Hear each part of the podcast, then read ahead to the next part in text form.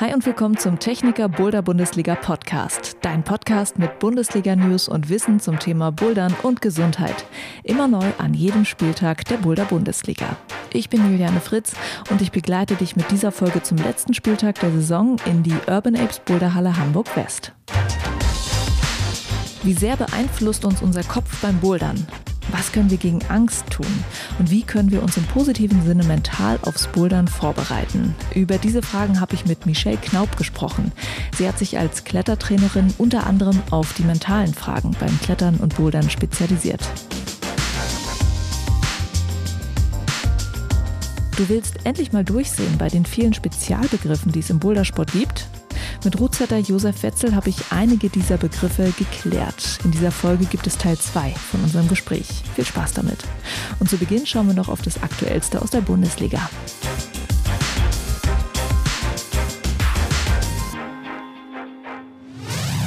Hallo an Jakob von der Techniker Boulder Bundesliga.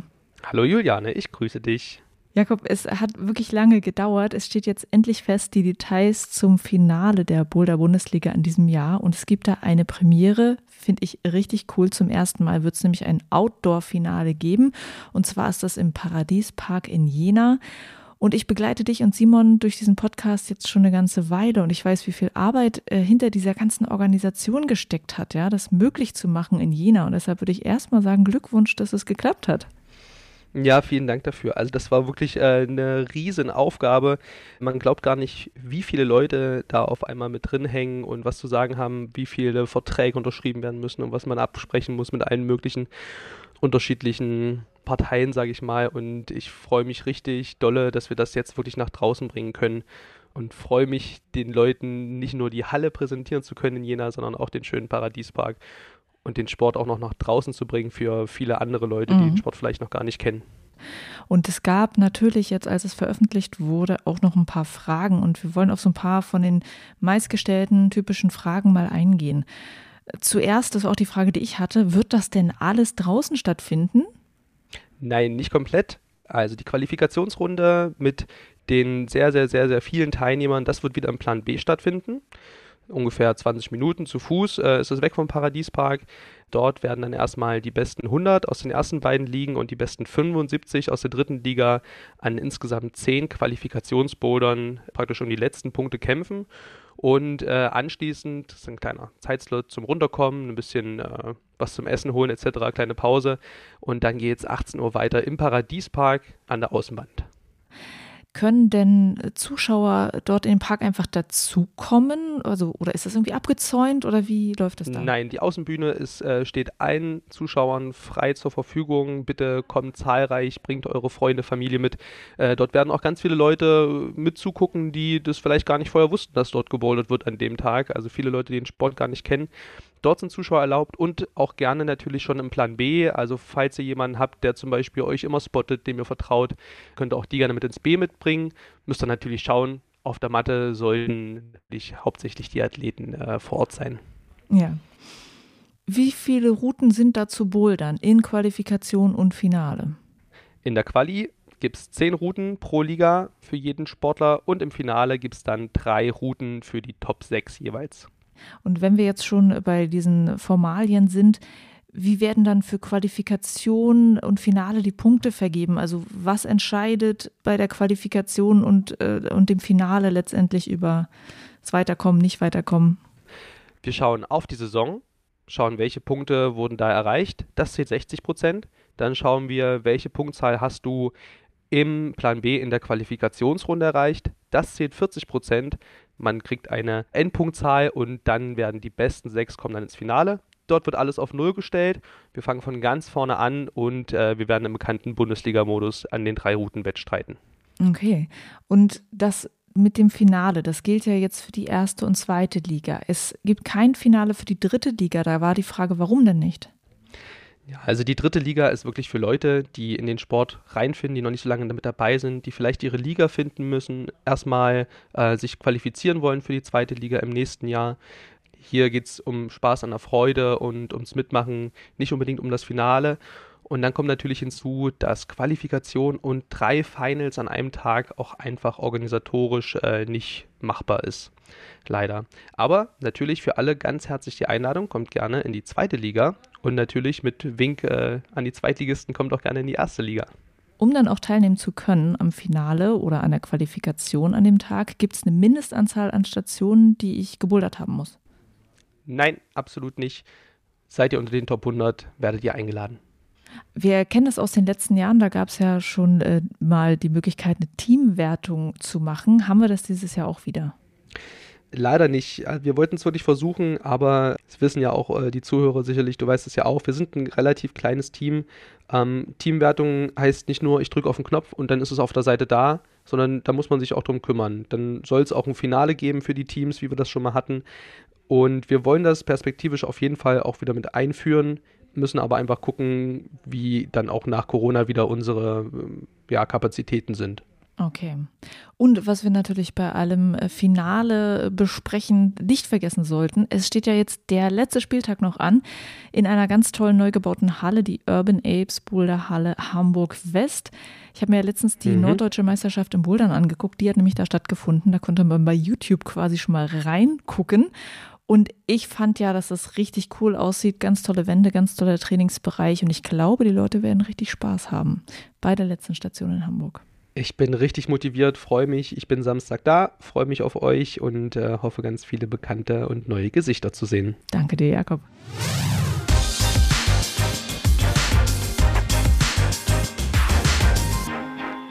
Nicht nur Muskelkraft und Beweglichkeit spielen eine Rolle beim Bouldern, sondern auch der Kopf.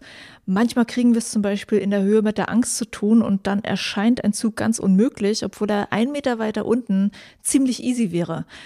Klettertrainerin Michelle Knaub beschäftigt sich unter anderem mit der Psyche beim Klettern und Bouldern und wir wollen mit ihr jetzt mal zusammen unser Boulder Brain einsteigen. Hallo Michelle.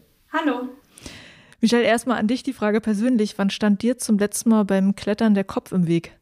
Ach, jetzt neulich erst. Da, ähm, ich wohne ja jetzt in der fränkischen Schweiz und habe das Glück, jetzt öfter draußen klettern gehen zu können und war an einer Wand, wo es relativ schwierig war schon. Das heißt, es gab irgendwie nicht so viel zum Aufwärmen und bin dann eigentlich schon in eine Tour rein, wo ich schon wusste, oh, ist eigentlich ein bisschen zu schwer fürs Aufwärmen. Und dann hatte die Hakenabstände, die waren anstrengend und die war irgendwie schon so abgetreten und ja, ich hatte eigentlich die ganze Zeit nur Angst, dass ich irgendwie abrutsche und runterfalle und äh, habe auch richtig mit Leib und Seele die Griffe ausgequetscht und war dann nach dem Warm-up ehrlich gesagt schon fertig für den Rest des Tages. Ich habe ja manchmal das Gefühl, es gibt Sessions, da kann ich sehr angstbefreit klettern und an anderen Tagen fühle ich mich total blockiert. Was beeinflusst es eigentlich, ob wir mit einem freien Kopf klettern können oder nicht? Also wenn du jetzt in meinem Coaching wärst, dann würde ich die Frage fast zurückspielen und sagen, ja, was, was ist das denn eigentlich, Juliane? Hast du mal dir aufgeschrieben, wann es gut läuft und wann es schlecht läuft? Also so was war denn davor? Was ist passiert an dem Tag, wo es nicht so gut lief oder an den Tagen davor? Ne? Das können super viele unterschiedliche Sachen sein, die da Einfluss nehmen. Also zum einen kann es natürlich ganz konkret sein, dass du dir davor beim Mal äh, irgendwie beim Bouldern wehgetan hast, ne? bist runtergefallen und das tat weh. Oder keine Ahnung, ne? ist ein Unfall passiert direkt neben dir, hat sich jemand irgendwie den Fuß umgeknickt und dann kamen auch gleich noch die Sanitäter dabei das ist natürlich eine Angst, die dann super begründet ist. Ne? Man hat gesehen, okay, man kann sich verletzen oder ich habe das selber erfahren und dann ist es ein Schutzmechanismus vom Körper, dass du das dann bitte sein lässt, weil du sollst dir ja nicht wehtun. Das andere kann zum Beispiel sein, so Stress und Belastung aus dem Tag. Also wenn du einen super stressigen Arbeitstag hattest, kommst dann in die Boulderhalle und bist schon so richtig ausgelaugt vom Tag, klar, dann ist nicht mehr so viel Energie da und das ist nicht nur Energie, die dir halt kraftmäßig, also einfach physisch fehlt, sondern natürlich auch mental, dich dann anzustrengen, weil so ein schwieriger Zug am Top, der ist ja halt nicht nur körperlich anstrengend, sondern auch mental. Was auch sein kann, wenn du beim Arbeitstag oder in der Uni oder mit Freunden oder mit deinem Partner irgendwie Diskussionen hattest oder sogar einen Streit oder irgendwas, was so ein bisschen so dein Selbstwertgefühl angekratzt hast, ne? Irgendwie so ein bisschen Knick im Ego, sag ich, sag ich mal so ganz salopp. dann kann das natürlich sein, dass sich diese Selbstzweifel, die du dann hast, auch so ein bisschen mit an die Wand ähm, projizieren. Ne? Dass du dann auch, während du dann boulderst oder kletterst, dann dich auch fragst, so, äh, kann ich das überhaupt? Bin ich der Sache gewachsen, dass ich das einfach übertragen kann? Oder zu hohe Trainingsbelastung kenne ich auch aus meinen Leistungstrainings, dass du ziemlich viel trainierst und ähm, dadurch natürlich auch müde wirst, vielleicht auch nicht genug Pausen machst. Und wenn du schon müde an die Wand gehst, das heißt auch vielleicht sogar psychisch und physisch müde, dann fehlt dir so ein bisschen auch die, erstens die Puste einfach, um, um schwierige Sachen dann durchzuziehen und vielleicht auch so ein bisschen wie sagt man, so das Wissen darüber, was ich eigentlich gerade noch kann. Ne? Ich weiß nicht, ob du das vielleicht auch kennst. Ne? Wenn du dich schon richtig angestrengt hast und viel gezogen hast, dann bist du so vielleicht nicht mehr so sicher, okay, kann ich den Zug jetzt noch machen? Ich wüsste, ich kann ihn generell machen, aber kann ich ihn jetzt gerade überhaupt noch machen oder bin ich schon vielleicht zu platt dafür? Und was mir auch noch einfällt, was bei was ich jetzt auch gerade bei Frauen oder auch zum Beispiel bei mir selber ähm, miterlebe, ist so, ähm, wenn man seinen Zyklus hat, ne? also so je nachdem, wo man gerade ist, ob man gerade seine Tage hat oder vielleicht kurz davor steht, fühlt man sich auch dann einfach gar nicht so und ist vielleicht auch einfach ein bisschen ängstlicher als sonst, was schlicht und ergreifend auch was mit den Hormonen dann im Körper zu tun haben kann. Also gar nicht so unbedingt Sachen von außen, sondern einfach der Körper ist gerade nicht so in der Lage, das umzusetzen. Super vielfältig. Und du hast recht, man sollte sich da wirklich äh, hinterfragen und sich das mal vergegenwärtigen, wenn es gut läuft und wenn es schlecht läuft.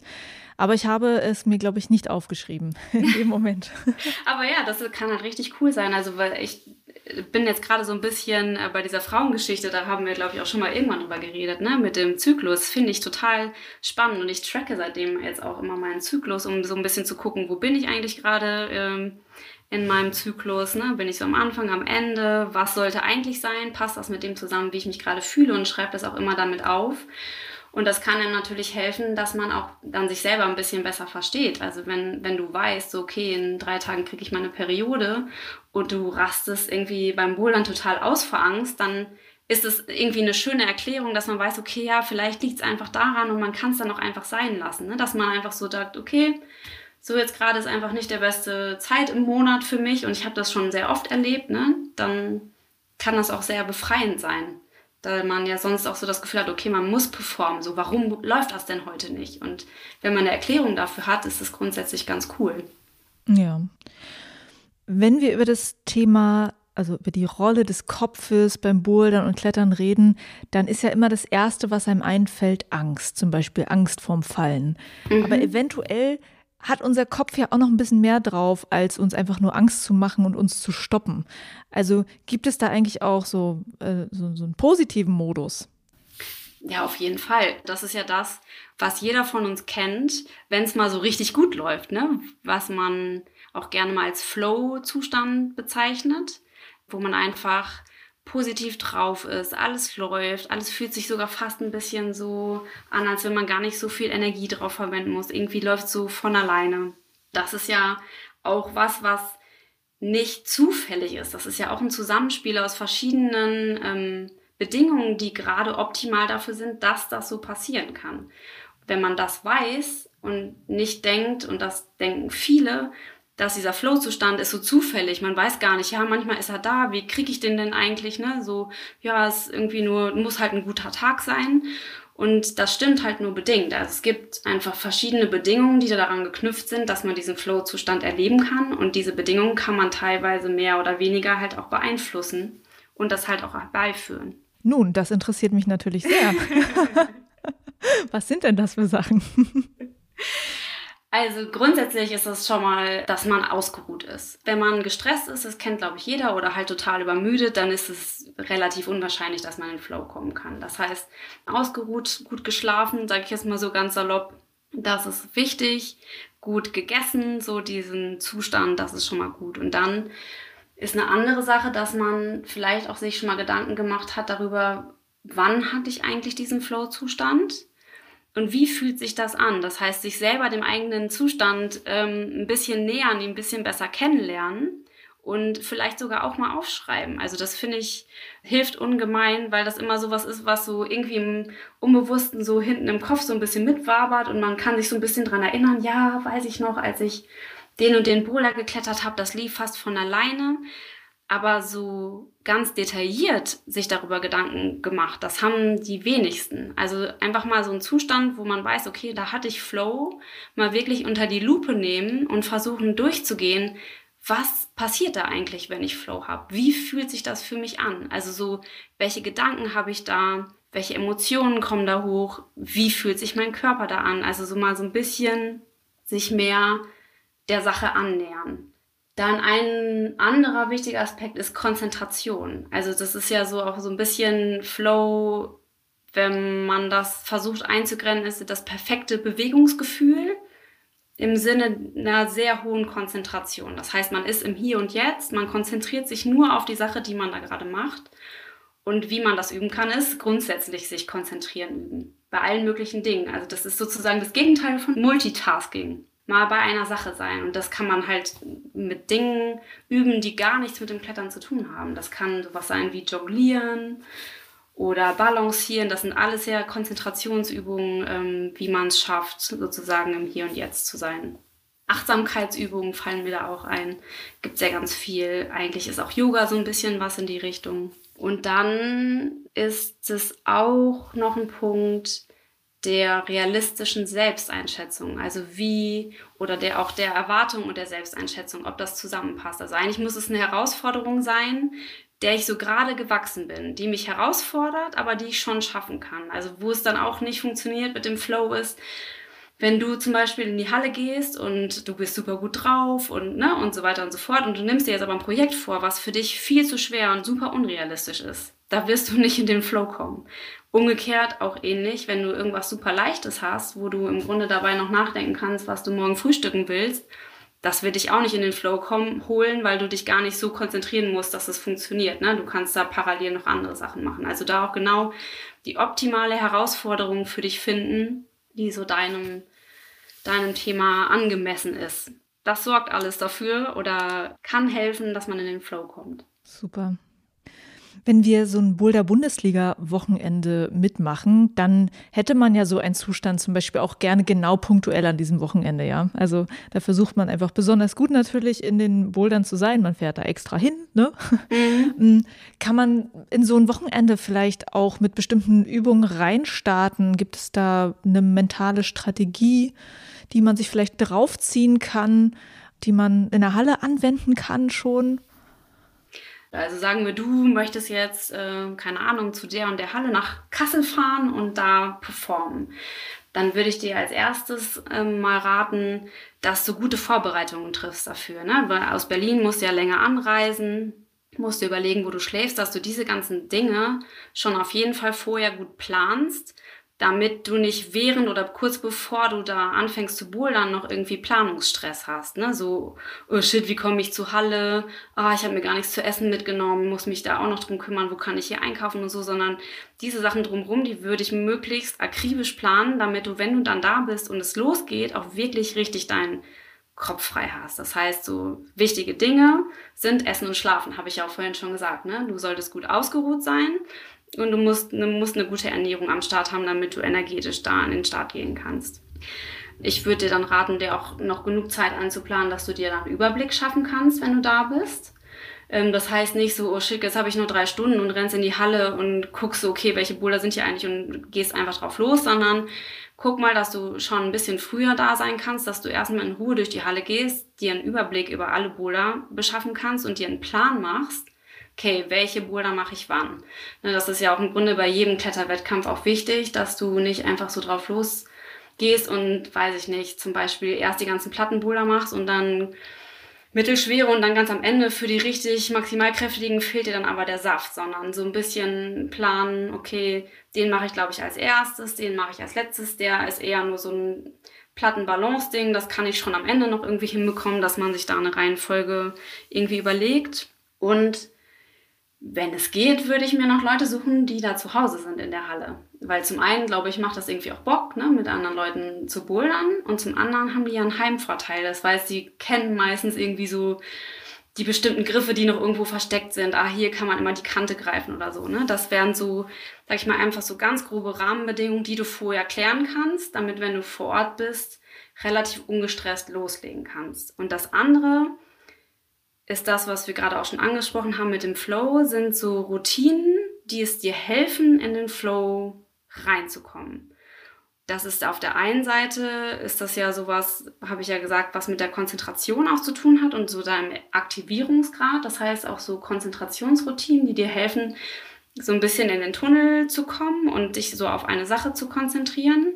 Das ist halt auch bei jedem unterschiedlich, was einem da hilft. So, mir hilft es eigentlich auch so bisschen Akrobatik zu machen oder so Animal Moves, wo ich schon bei der Sache sein muss und nicht an was anderes denken kann, weil sonst kippe ich um und verliere die Balance oder sowas. Ne? Also so irgendwie ein bisschen in die Richtung.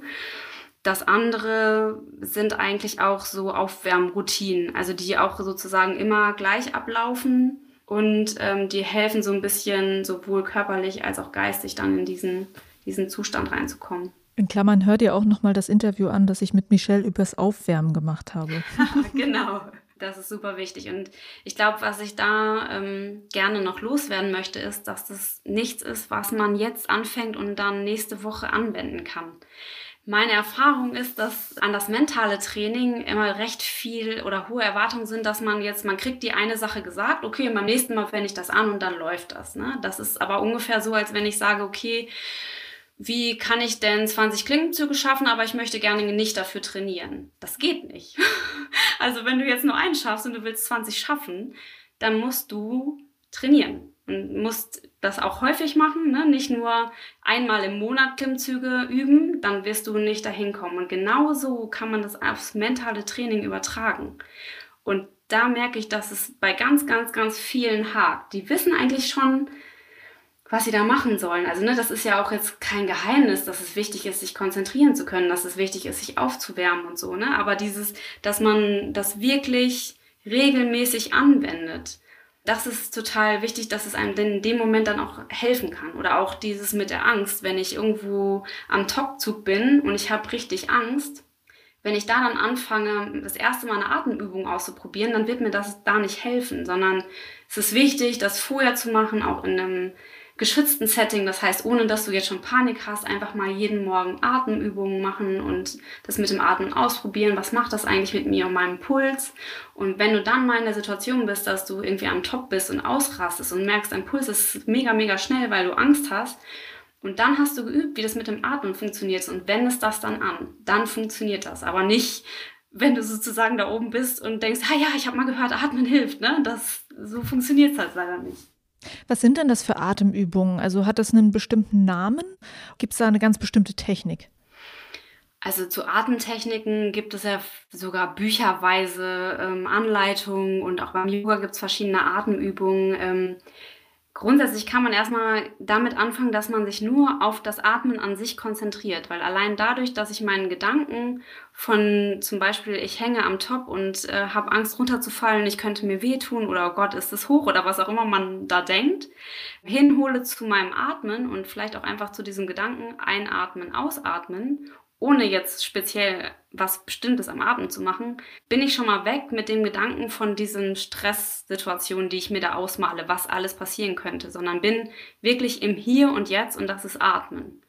So, und dann kann man auch noch was mit dem Atmen machen. Das ist auch erstmal so, kennt man wahrscheinlich auch, ne? wenn ich jogge, dann atme ich oft und auch schnell renne, dann muss ich durch den Mund atmen. Wenn ich durch die Nase atme, dann verlangsame ich meinen Atem. Und dadurch kann ich auch insgesamt meinen Herzschlag dann verringern. Also wenn ich durch die Nase einatme und ausatme, ich kann dabei zum Beispiel auch zählen, also weiß ich nicht, einatmen bis vier, ausatmen bis sieben. Dann hilft mir das zum einen einfach vom Fokus her, wo sind meine Gedanken, aber auch gleichzeitig, das wirkt sich einfach auf meinen Herzkreislauf aus, auf das Nervensystem und dadurch werde ich ruhiger und wiederum werden meine Gedanken dadurch ruhiger. Geist und Körper hängen zusammen und so kann ich das gegenseitig beeinflussen. Ich habe noch ein Angstthema.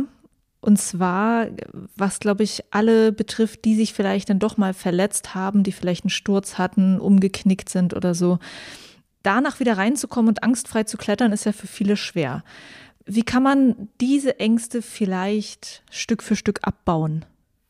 Du sagst es eigentlich schon in deiner Frage, Stück für Stück. Das Wichtige ist, dass man nicht versucht, sofort wieder dahin zu kommen, wo man vor seiner Verletzung war. Das machen wir relativ schnell, auch einfach nicht nur nach Verletzungspausen, sondern auch grundsätzlich nach Pausen. Ne? Wir kommen wieder in die Boulderhalle oder zum Klettern an den Fels und vergleichen uns mit uns selbst, so wie wir eigentlich vorher dann stark waren. Und das ist, glaube ich, wichtig, dass man das erstmal ablegt und erstmal akzeptiert, wo man ist und langsam schaut, okay, wo stehe ich gerade und sich dann weiter wieder rantastet, zum Beispiel an seine Sturzangst, indem ich einfach nicht direkt bis ganz oben hinkletter, sondern halt einfach erstmal nur so ein Stückchen. Oder wenn zum Beispiel ich einen doofen Unfall hatte, weil ich auf einem Volumen abgerutscht bin, dann würde ich nicht direkt damit anfangen, auf so eine Art von steilem Volumen sofort mich wieder draufzustellen, sondern vielleicht erstmal einfach grundsätzlich anfangen, wieder ein bisschen klettern, dann langsam mal irgendwann so ein Riesenvolumen, wo man eigentlich auch einen guten Winkel hat, erstmal sich draufstellen und gucken, ja, okay, da passiert nichts. Ne? Und sich langsam erstmal wieder dahin annähern, wo man mal war und nicht zu viel auf einmal wollen. Und ein anderer Punkt, den ich zum Beispiel auch kenne, ich habe ähm, mir selber auch schon zweimal das Kreuzband gerissen und das auch beim Bouldern und hatte auch entsprechend total Angst, ähm, runterzufallen, mich wieder zu verletzen, weil eben auch bei der zweiten Verletzung dann war das Vertrauen einfach nicht mehr da, okay, es ist nicht einfach wieder gut, sondern es kann wirklich jederzeit wieder passieren. Und diesen Gedanken da nicht ständig zu haben und davon wegzukommen, das war echt ein langer Prozess, der hat bei mir auch viele Jahre gedauert, muss ich sagen. Und ist aber zum einen dadurch besser geworden, dass ich mich nicht so gezwungen habe und auch gesagt habe, okay, jetzt ist Seilklettern ist für mich auch erstmal cool. Ähm, und dann langsam erst wieder angefangen habe zu bouldern, dann beim Bouldern auch erstmal nicht mir Leistung so wichtig war, sondern erstmal nur, dass ich mich gut und dass ich mich wohlfühle und alles, wo ich Angst bekommen habe, auch erstmal sozusagen gesagt habe, okay, dann ist es erstmal nur bis hierhin und das reicht mir und zeitgleich auch geguckt habe bei der Reha von meinem Bein oder meinem Knie, okay, es ist wichtig, die Muskeln wieder aufzubauen, zu stabilisieren und dabei auch dann Übungen zu machen, ne? Sprungübungen zu machen, zu gucken, okay, wenn ich jetzt runterspringe, das ist wirklich richtig stabil, das hält, das kann nicht mehr so einfach nochmal reißen. Das Vertrauen in meinen Körper zu haben, dass er das schon kann. Und dann habe ich langsam auch angefangen, mal so ganz kontrolliert von oben runter zu springen ähm, und auch mal wirklich von ganz oben runter zu springen, das ist ja nicht was, was man ständig machen sollte. Aber wenn man das gar nicht macht, dann ist natürlich trotzdem immer diese Angst da, oh Gott, was passiert, wenn ich jetzt von ganz oben runterfalle? Und es war dann für mich schon wichtig, auch mal zu gucken, okay, was passiert, wenn ich von ganz oben runterfalle? Ich hatte Vertrauen, dass es funktioniert, weil ich weiß, wie man abspringt, ich weiß, wie man abrollt und ich wusste, okay, mein Knie ist wirklich wieder richtig stabil. Das sagen sowohl Physiotherapeut als auch Arzt. Und danach habe ich dann gemerkt, okay, jetzt kann ich langsam wieder Gas geben und traue mir auch zu, auch mal in einer Situation, wo ich das vielleicht nicht so unter Kontrolle habe, auch mal runterzufallen, ohne dass ich denke, dass sofort wieder was passiert. Aber das, ja, ich glaube, das Wichtige ist Stück für Stück sich Zeit geben und auch so ähm, für sich selbst vertrauensfördernde Maßnahmen treffen, wie ich die gerade aufgezählt habe. Okay, danke dir. Zum Schluss noch eine Frage, zum Bereich, den wir jetzt noch so gar nicht angeschnitten haben, nämlich wie sehr können andere eigentlich meinen Kopf beeinflussen.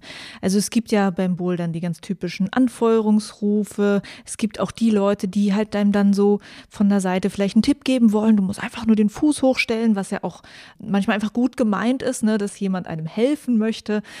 Wie sehr kann das unseren Kopf vielleicht positiv oder auch negativ beeinflussen? Und ähm, gibt es da Formulierungen, wo man sagen kann, okay, das ist voll gut und das ist vielleicht gar nicht, kommt gar nicht so positiv an, wie man es gemeint hat? Ich denke, da kommt es sehr stark auf die Person an, die da gerade an der Wand ist. Also grundsätzlich würde ich sagen, ist es wichtig, dass man den oder diejenige fragt, was für den oder diejenige gut ist. Also ich zum Beispiel mag das nicht so gerne angefeuert zu werden und ähm, werde dabei nervös. Es ist irgendwie ganz cool, wenn man jetzt, gerade wenn man feste Kletterpartner hat, dann kann man da auch einfach mal drüber sprechen und fragen, okay, was hilft dir oder was findest du auch blöd und oft kommen dabei dann auch Sachen raus, die man gar nicht so geahnt hat, weil man hat das immer so gemacht und der andere hat nichts gesagt, aber dann kommt, merkt man irgendwann, okay, eigentlich findet er das gar nicht so cool. Der hat halt gelernt, das irgendwie zu ignorieren oder irgendwie damit umzugehen, aber eigentlich ist es, hilft es ihm nicht unbedingt oder ihr. Ne? Was ich erlebt habe, was einem helfen kann, also so klare Handlungsanweisungen, so stell deinen linken Fuß jetzt auf den blauen Tritt oder so. Ähm, das kann einem helfen in dem Moment, wo man gerade, weiß ich nicht, man merkt den Pump schon oder dass einen die Kraft verlässt. Ne? Man ist schon dabei zu denken, oh shit, und fühlt sich mega kippelig an und ich habe voll Schiss hier runterzufallen und was mache ich denn jetzt? Und das kann helfen von außen, dass einem jemand den Fokus wiedergibt. Okay, wo soll der Fokus hin? Und zwar nicht auf die Gedanken, dass ich Angst habe oder dass ich runterfalle oder dass ich nicht mehr kann, sondern was ich konkret machen soll. Und das kann einem natürlich in Sinn und Moment einer Person helfen, sozusagen wieder den Faden zu finden und dann das auch einfach zu machen. Und nicht dem Gedanken weiter zu folgen, okay, was ist gerade blöd, sondern einfach nur ganz konkret, okay, Fuß dahinstellen und das kann einen schon retten auch hilfreich sind so Sachen, so du kannst das oder du schaffst das, dass man, wenn man selber gerade so ein bisschen Zweifel hat, oh, schaffe ich das überhaupt? Kann ich das? Bin ich der Sache gewachsen? Und man da gerade auch vertraute Leute hat, ich glaube, das ist auch recht wichtig, bei denen man weiß, dass sie einen auch ganz gut einschätzen können und man vielleicht auch dazu tendiert, sich selber eher zu unterschätzen, dass man denkt, okay, ja, ich kann das. Die denken, ich kann das, also kann ich das auch, ne? Dass man da so aufspringt und dann daran erinnert wird, okay, ich tendiere dazu, mich zu unterschätzen. Die sagen, ich kann das, also schaffe ich das und dass man es dann auch wirklich ausprobiert, das kann auch hilfreich sein.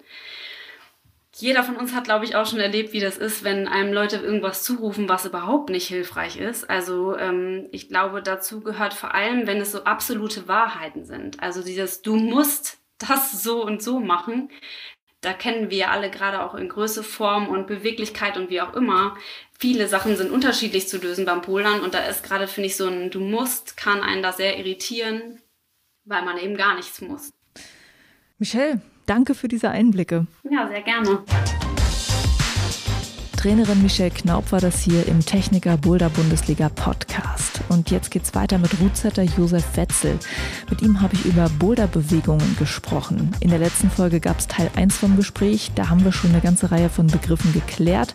Unter anderem Lambada, Ninja Kick, Bicycle und Deadpoint. In Teil 2 geht es jetzt weiter mit Larose, Piazen, Mänteln, Niba und viel mehr.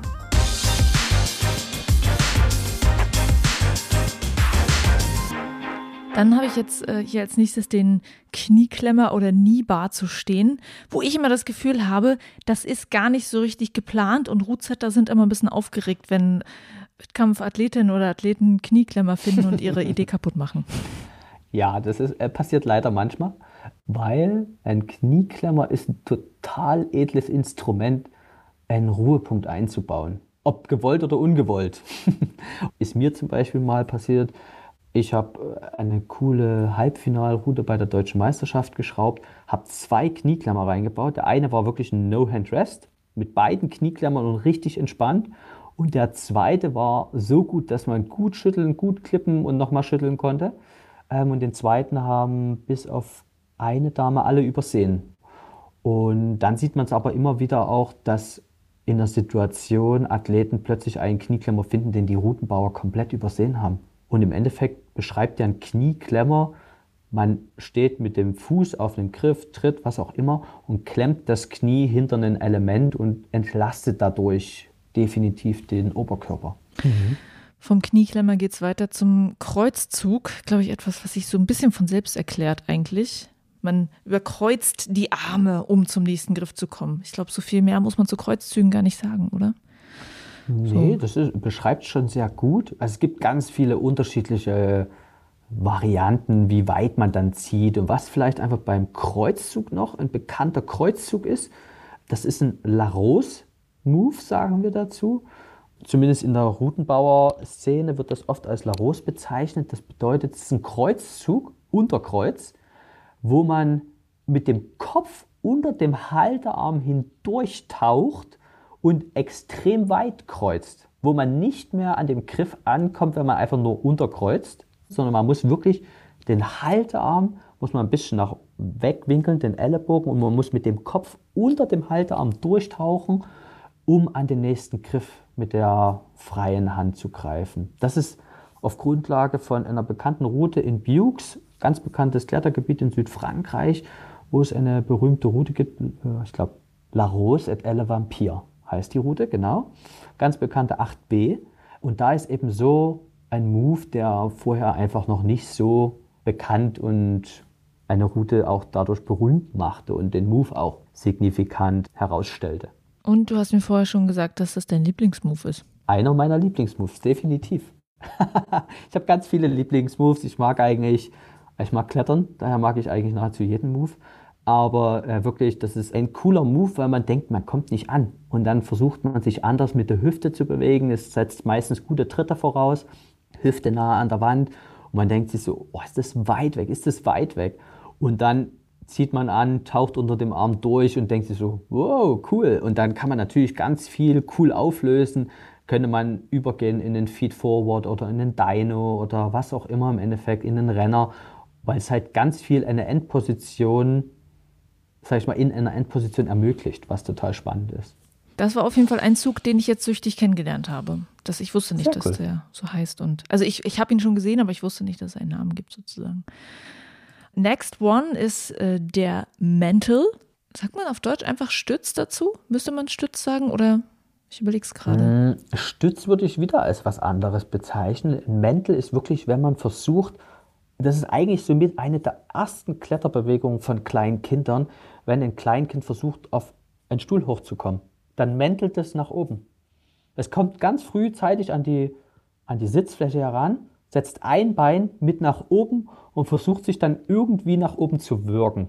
Oft hat man erstmal beide Hände nach unten ziehend und dann ist bei einem Mäntel oft der Fall, dass wenn man beide Hände angezogen hat, hat man sie so vielleicht auf ja, Gesicht, Brusthöhe und dann dreht man eine Hand um in den Stütz und plötzlich durch eine Zug- und Stütz- und Drückbewegung kommt man über diesen schweren Punkt drüber.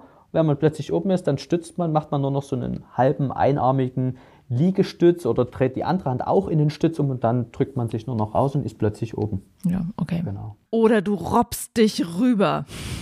Gibt es auch. Ich kenne es oft als so den Begriff, mach mir die Robbe.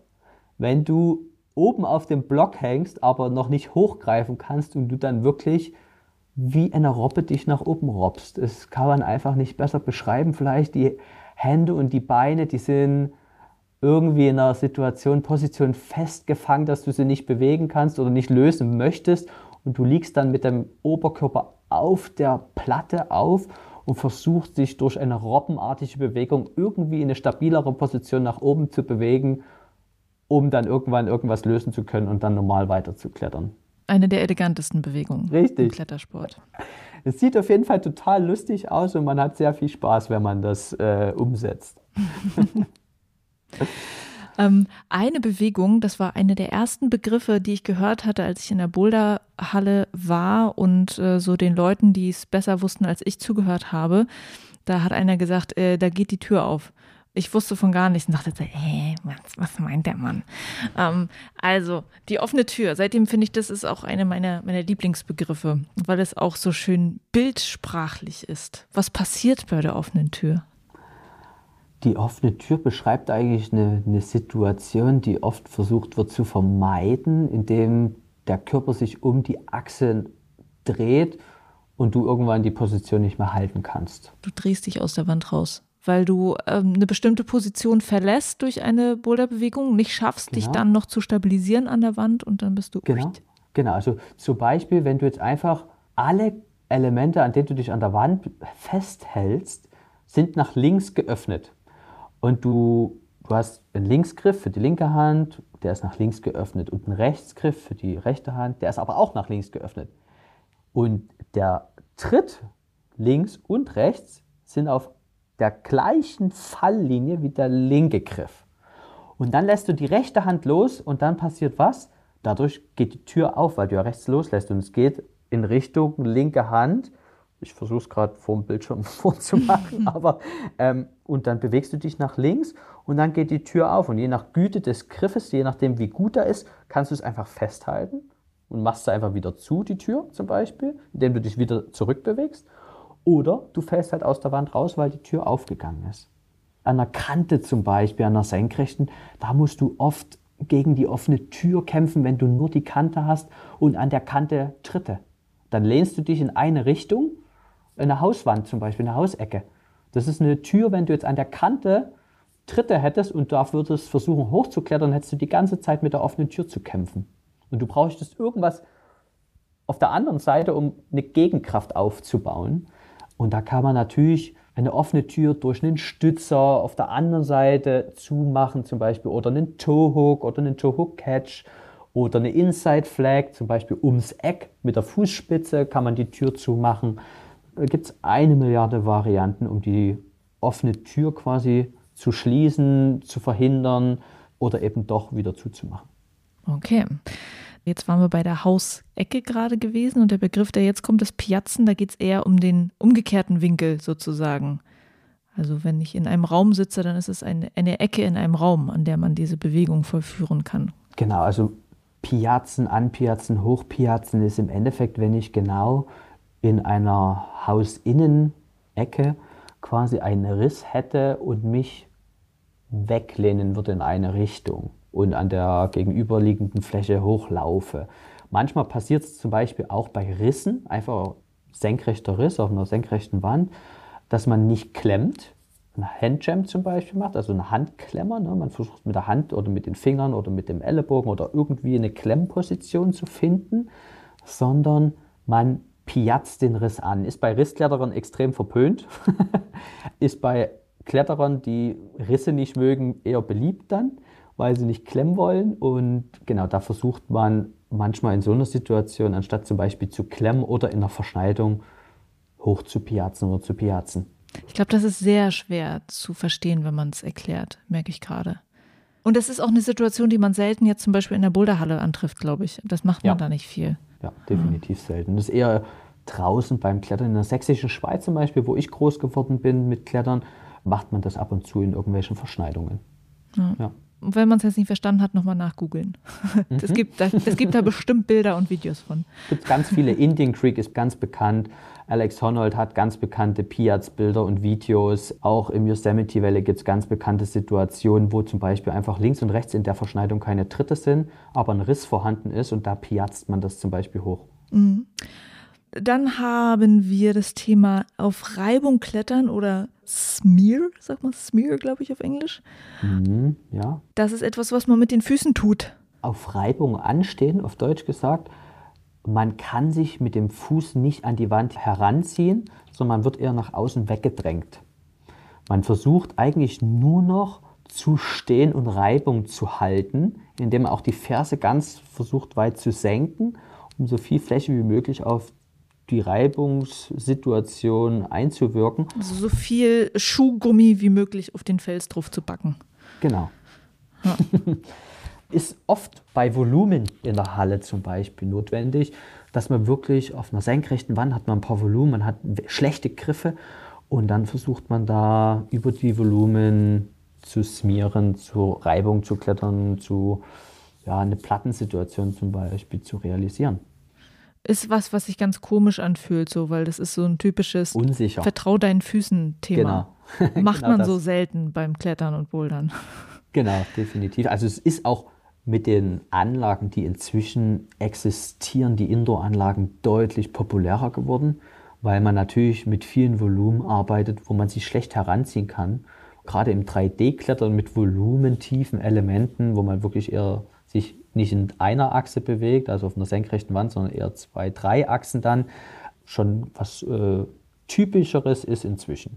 3D-Klettern habe ich übrigens auch gerade erst von Dirk Ulich gelernt, dass das ein Begriff ist. Also 3D-Klettern mhm. haben wir, glaube ich, schon alle gesehen, an so Monstervolumen an der Wand, wo man nicht nur mit dem Körper zur Wand gerichtet irgendwie guckt, wo jetzt oben der nächste Griff ist, sondern er könnte auch hinter dir sein. Genau, definitiv. Ja. Also ich glaube, da ist der Dirk auch ein Spezialist äh, mit seiner Boulderhalle, dass er da sehr tiefe Elemente verbaut. Mhm. Es wird auch immer mehr, weil es das natürlich einfach nochmal eine dritte Achse eröffnet und du ja auch wenn man jetzt mal an früher denkt, wo man vielleicht als kleines Kind mal auf den Baum geklettert ist, greift man ja auch nicht nur nach oben, sondern auch mal nach hinter sich. Oder man stützt hinter sich einen Ast und drückt sich nach oben. Und solche Sachen sind da einfach jetzt inzwischen auch in einer Indoor-Anlage angekommen und machen es auch nochmal spannender, meiner Meinung nach. Total. Also es ist auch, wenn es in Wettkämpfen zu sehen ist, macht mhm. es einfach nochmal auch beim Zuschauen viel mehr Spaß weil man sich diese Räumlichkeit auch so wirklich direkt vorstellt. Also das ist sehr, sehr schön. Genau, macht es auch komplexer. Mhm. Dann äh, das Thema Runner. Also auch so ein mhm. New School-Element. Ja, Ich liebe es. Ah.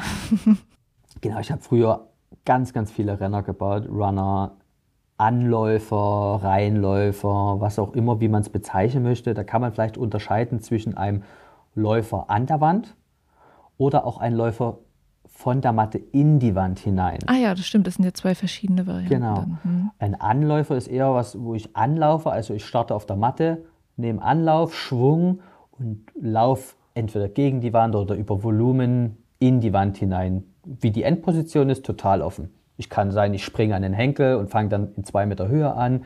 Es kann passieren, dass ich in den Stützer, in eine Verschneidung, in eine offene Tür, in den Toe-Hook-Catch, wie auch immer äh, dann die Endposition gestaltet ist, rein laufe. Und ein Renner ist im Endeffekt genauso wie bei einem Anläufer, ich laufe wohin und ein Renner ist dann eher an der Wand von einem Punkt zu einem anderen. Das kann auch ganz unterschiedlich geartet sein, die Start- und Endposition, aber ich renne über ein Volumen oder bewege mich mit den Füßen über ein Volumen fort. Und du hast es ganz viel verbaut. Ist das so was, was jetzt einen großen Trend schon hinter sich hat? Ich würde behaupten, ja. Inzwischen sind es immer verrücktere Bewegungen. Also wenn man jetzt mal vor 30 Jahren schaut in den Hallen, da war es eher stumpfes Klettern. Links, rechts, links, rechts. Da war ein Drop nie verpönt oder einfach nicht äh, gesehen und vielleicht auch noch nicht bekannt. Und man hat eher geklettert, um am Fels draußen stark zu klettern. Dann gab es eine Situation, wo es wirklich, da gab es nur Double Dinos, nur an Volumen klettern, nur Renner und Hauptsache weit und krass und immer extremer. Und Hauptsache große Elemente auch. Und inzwischen, glaube ich, ist es einfach eine Kombination aus allem. Es gibt wirklich Renner von einer komplexen Startposition in eine komplexe Endposition an großen Elementen in kleine Elemente, also sehr großgriffige Volumen oder Griffe in, mit sehr kleinen Spacks und ganz kleinen Griffen kombiniert. Das macht es auch wieder, finde ich persönlich, spannender. Noch es ist ja auch so ein, dass, dass ein neues Element, was dann so viel benutzt wird wie so ein Runner, erstmal auch so ein bisschen wie geübt wird. Und alle probieren ja mal alle Varianten davon durch. Äh, die Rootsetter probieren mal durch, was für Möglichkeiten es da gibt. Und dann ist das ausgeschöpft und dann muss einfach das nächste kommen. Ne? Genau, vollkommen richtig wir haben jetzt schon so oft auch dieses Thema angesprochen mit früher hat man das so und so gemacht oder das ist eher so eine traditionelle Bewegung und das ist New School. Das ist ja was, was manchen Leuten dann auch so ein bisschen wehtut, dieses, ah, jetzt sind da so viele neue äh, Sachen und wo sind die alten traditionellen Bewegungen, wie, wie wir das kennen. Dann kommt auch oft die Frage, wann ist der New School endlich mal vorbei? So, und wann machen wir wieder das richtige Klettern? Wie siehst du das eigentlich? Also ich höre ja viel Begeisterung auch aus deiner Stimme dafür, ja. für diese Entwicklung der Bewegungen, aber auch, dass du trotzdem auch aus dem traditionellen Klettern kommst. Ne? Ja, definitiv. Wie ist denn also das in deinem Herzen? In meinem Herzen schlägt mein Herz für beides, ganz klar. Ich komme aus dem Elbsandsteingebirge. Ich glaube, da hat 1800 schon jemand geklettert, rein aus dem sportlichen Interesse heraus. Und ich kletter liebend gerne in der fränkischen Schweiz oder in Spanien oder in Australien oder in der USA. Auch Risse mag ich und finde es spannend. Ich mag eigentlich jede Art des Kletterns. Und ich glaube, das ist es auch, dass man als Kletterer akzeptieren muss, dass jeder seine Vorlieben hat. Der eine mag Christklettern, der andere mag es gar nicht. Der andere mag Leisten, der andere mag Sloper. Der andere mag Platten und der andere mag ein Dach. Und ich bin ein Freund vom Klettern. Ich mag erstmal alles und dann kommt es einfach auf die Bewegung an, dass die sich gut anfühlt und rund anfühlt. Und das ist, glaube ich, für mich so das Allerwichtigste am Gesamten. Und dann versuche ich als Kletterer, wenn ich in die Halle gehe zum Klettern, da mache ich auch die New School Boulder mit und habe da auch Spaß dran und beiß mich vielleicht auch einfach mal fest. Aber aktuell gehe ich zum Beispiel in die Halle, um zu trainieren, um ein paar Löcher in der Fränkischen irgendwann mal festhalten zu können und aneinander rein zu können. Das ist gerade mein aktuelles Ziel und da brauche ich keine Triple Dino, keine Figure of Force und äh, kein Renner trainieren, sondern muss da einfach leisten, knüppeln und festhalten und Löcher. Und daher trainiere ich aktuell zum Beispiel eher das. Vor fünf Jahren hätte ich das zum Beispiel gar nicht irgendwie gemacht und beachtet, sondern wäre einfach nur durch die Halle gesprungen und gehüpft und wäre von Volumen zum nächsten gehechtet. Deswegen hat mich dieser Sport auch so gefesselt, weil er so vielseitig ist und alles erlaubt. Auch der Kletterer, der das praktiziert, das ist ja vollkommen egal, wie der beschaffen ist, ob er groß ist oder klein ist, ob er eher breiter ist oder schmaler, ob er Mann, Frau oder divers oder einfach die Person als solches muss Spaß haben an der Bewegung und an dem Gesamten. Und dann ist es, glaube ich, auch das Coolste an dem Gesamten. Mhm. Und ich genieße es auch drin und draußen zum Klettern zum Beispiel. Also natürlich fahre ich gerne in die Natur raus und genieße die frische Luft und mit Freunden am Fels zu sitzen, in Kinderriegel zu naschen und danach in meine Route einzusteigen und mich dazu verausgaben. Aber genauso auch in der Halle einen Kaffee zu schlürfen aus einer guten Siebträgermaschine und dann am Campusport rumzuhangeln oder mit Freunden auf der Masse zu chillen. Ist Kinderriegel dein, deins, was du nach draußen immer mitnimmst? Das hast du gerade so ganz selbstverständlich so eingeschoben. ja, ich glaube, ich liebe Kinderriegel. genau. Also, falls ihr dem Josef Wetzel mal was Gutes tun möchtet und vielleicht eine Beta von ihm abschnacken möchtet, bringt ihm ein Kinderriegel mit. Ja. ähm, zu guter Letzt, ähm, das W haben wir jetzt hier noch einmal den Weiterleiter ich glaube, der Weiterleiter, der ist schon in einem Doppeldynamo zum Beispiel oder Triple vielleicht eher dann, wo du nochmal die Energie nutzt, die du aufgebaut hast, wo du dynamisch an dem Griff angekommen bist, um dann nochmal weiterzuleiten und weiterzuziehen. Also das, was man vorhin bei dem Double Dyno oder dem Dyno, wo man dann nochmal weiterhangelt, nutzt, das ist ja auch so eine Art des Weiterleitens und man nutzt die Energie, die schon aufgebaut ist, um weiterzukommen. Diese Weiterleiter, sieht man auch nicht so oft in Hallen, oder? So bei, bei normalen kommerziellen Boulderrouten. Also finde ich mhm. jetzt. Ja, ich glaube, das ist eher aufgrund dessen, weil es relativ schnell schwer ist, in schwereren Schwierigkeitsgraden, auch in kommerziellen Hallen vertreten, definitiv. Ich würde behaupten, dass auch in den kommerziellen Anlagen mehr von diesen Punkten, die wir jetzt auch angesprochen und besprochen haben, was das ist, verbaut wird im Vergleich zu von vor 15 Jahren zum Beispiel ist deutlich, deutlich mehr angekommen, auch in der breiten Masse. Und daher ist auch ein Weiterleiter immer noch selten im Vergleich zu einem Überkreuzer oder einem Dynamo selten. Aber es ist auf jeden Fall in dem oberen Schwierigkeitsgraden, würde ich behaupten, schon in ein oder anderen Bouldern angekommen und an vielen Anlagen auch. Alright.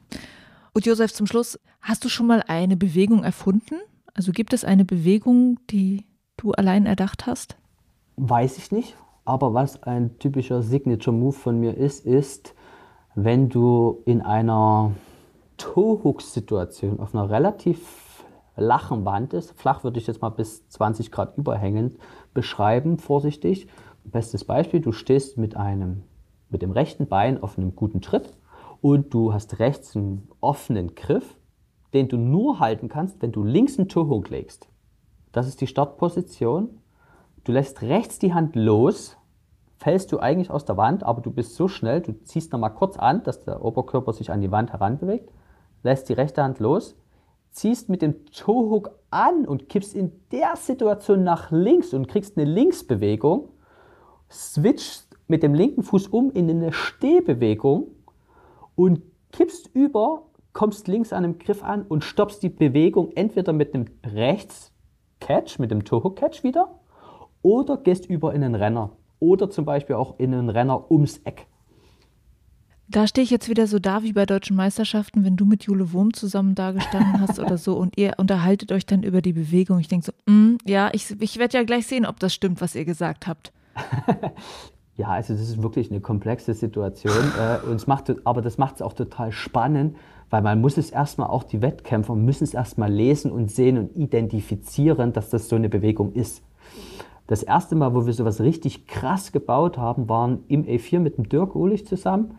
Und danach war das japanische Nationalteam da und die haben da dran dann äh, Wettkampfsimulationen durchgeführt und auch Wettkampfboulder geübt. Äh, und da war das einer von den Bouldern, was dann nach dieser Startposition, also Toe-Hook-Catch mit Übergang in den anderen Toe-Hook-Catch auf der anderen Seite, dann ging es über in einen Vierfach-Doppeldynamo. Ähm, der Ogata hat es, glaube ich, geklettert und der Tomoe Narasaki, ich bin mir nicht ganz sicher, einer von den Japanern hat es geklettert oder zwei. Es war total tief beeindruckend. Und da war das so für mich so, wow, cool, das funktioniert so, wie es gedacht war. Und das ist eigentlich, wenn man so ein bisschen verstanden hat, was passiert und wie man es umsetzen muss, eine totale coole Situation, was nicht in den untersten Schwierigkeitsgraden realisierbar ist, weil dann kann man es doch zu oft umgehen einfach. Aber was ich zum Beispiel mal bei einem Routenbau-Workshop in Israel umgesetzt habe und alle Teilnehmer, auch Alex Kasanov hat da mitgemacht und der hat da auch total Spaß dran gefunden und konnte das dann auch, nachdem wir es ein bisschen besprochen haben, haben wir so einen Boulder gemeinsam gebaut und zwar total lustig, wie man an der Wand steht und erstmal verstehen muss, ich muss jetzt da mit dem Toehook ziehen, ich muss die Hand loslassen, dann kippe ich ja raus. Nee, ich kippe nicht raus, weil ich bin ja noch an der Wand. Dann falle ich rüber. Ah, da muss ich von ziehen in stehen umswitchen. Dafür muss ich den anderen Fuß lösen und dann in den Toe-Hook Catch übergehen. Und da muss ich noch vergessen, äh, darf ich nicht vergessen, mich festzuhalten. Und wenn es dann noch komplexer wird, einfach nochmal Gas geben in eine Dynamo-Bewegung oder in den Stütz oder sonstiges. Und das finde ich, solche Sachen sind so oft so kleine Details, die das total interessant machen und mir als Routenbauer und als Kletterer die kleinen Details des Lebens versüßen. Sehr schön. Aber hast du das irgendwo festgehalten?